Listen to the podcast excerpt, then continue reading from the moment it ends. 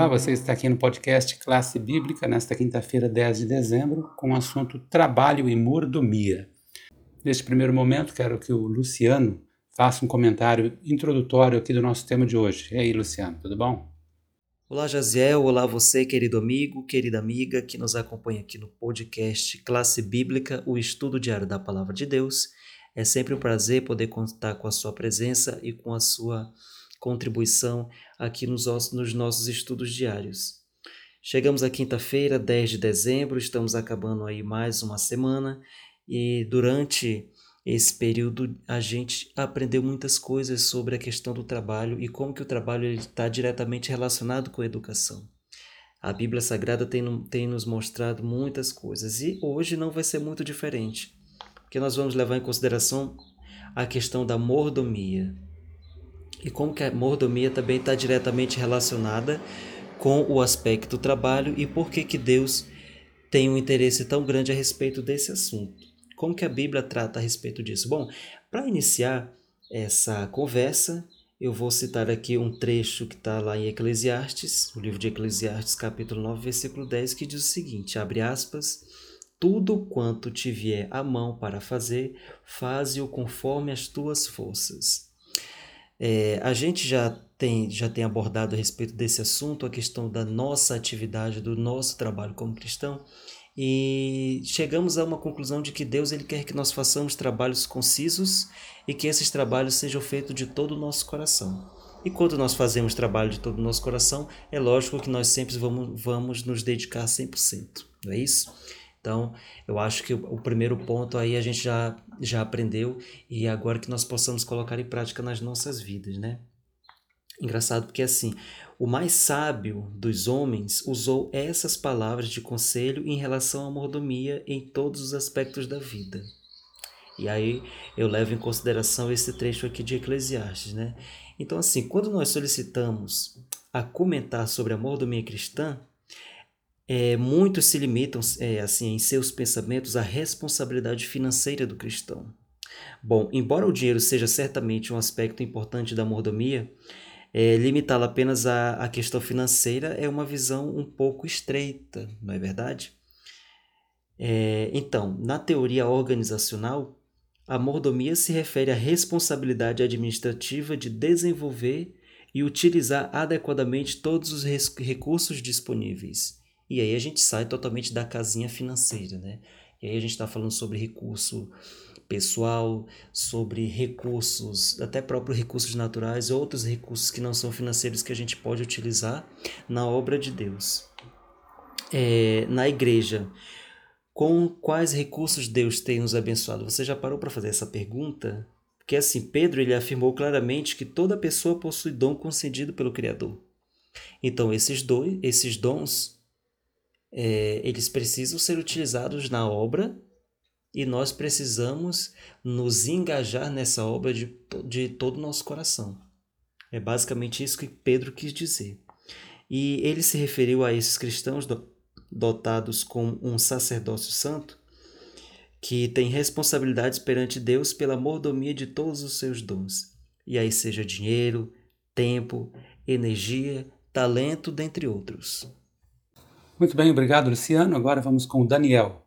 Na quinta questão da semana, Daniel, de acordo com o Eclesiastes, a Epístola de Paulo aos Coríntios, como devemos trabalhar e ensinar outros a trabalhar?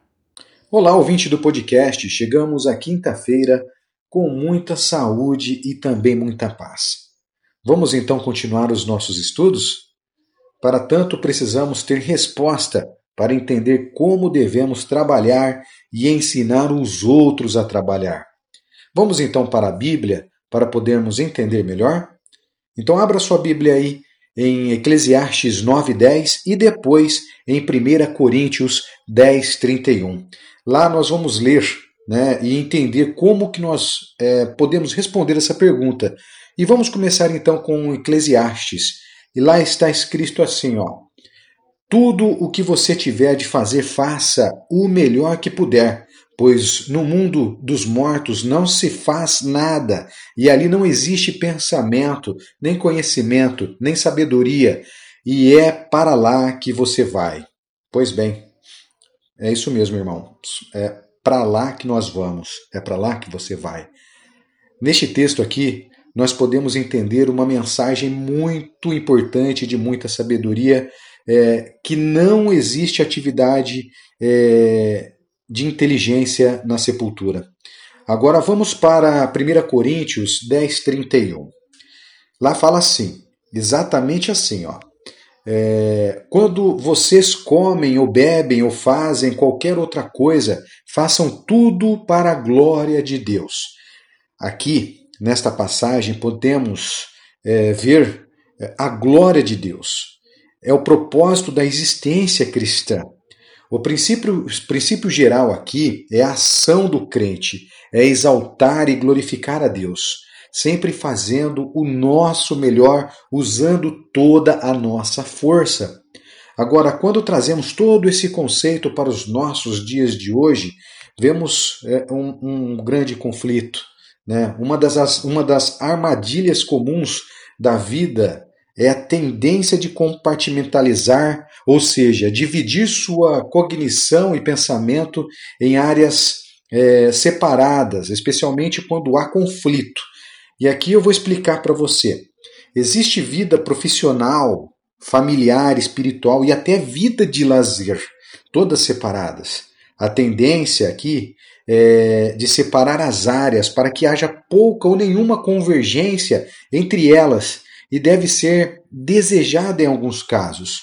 Vamos aqui dar um exemplo é, que não é bom levar trabalho para casa.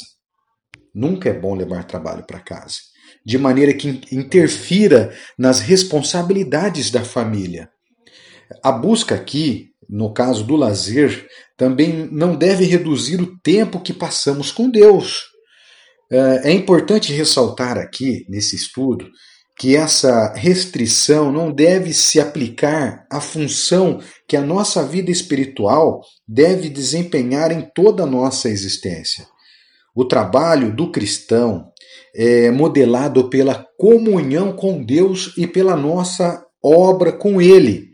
O trabalho é um modo de praticar a presença de Deus é, e compartimentalizar nossa vida religiosa é, e limitar Deus a um dia, uma hora ou até apenas uma área da nossa vida é rejeitar a própria presença de Deus nessas outras áreas que eu acabei de falar. E para finalizar aqui, meu caro ouvinte do podcast, vou deixar para você duas questões. E é importante que você procure autorrespondê-las para poder entender como que você está dentro desse contexto. E a primeira pergunta é o seguinte: é, você compartimentaliza sua vida espiritual? É importante ter essa resposta. E agora, como você pode deixar a espiritualidade reinar em tudo que você fizer? Reflita, pois é muito importante priorizar a Deus.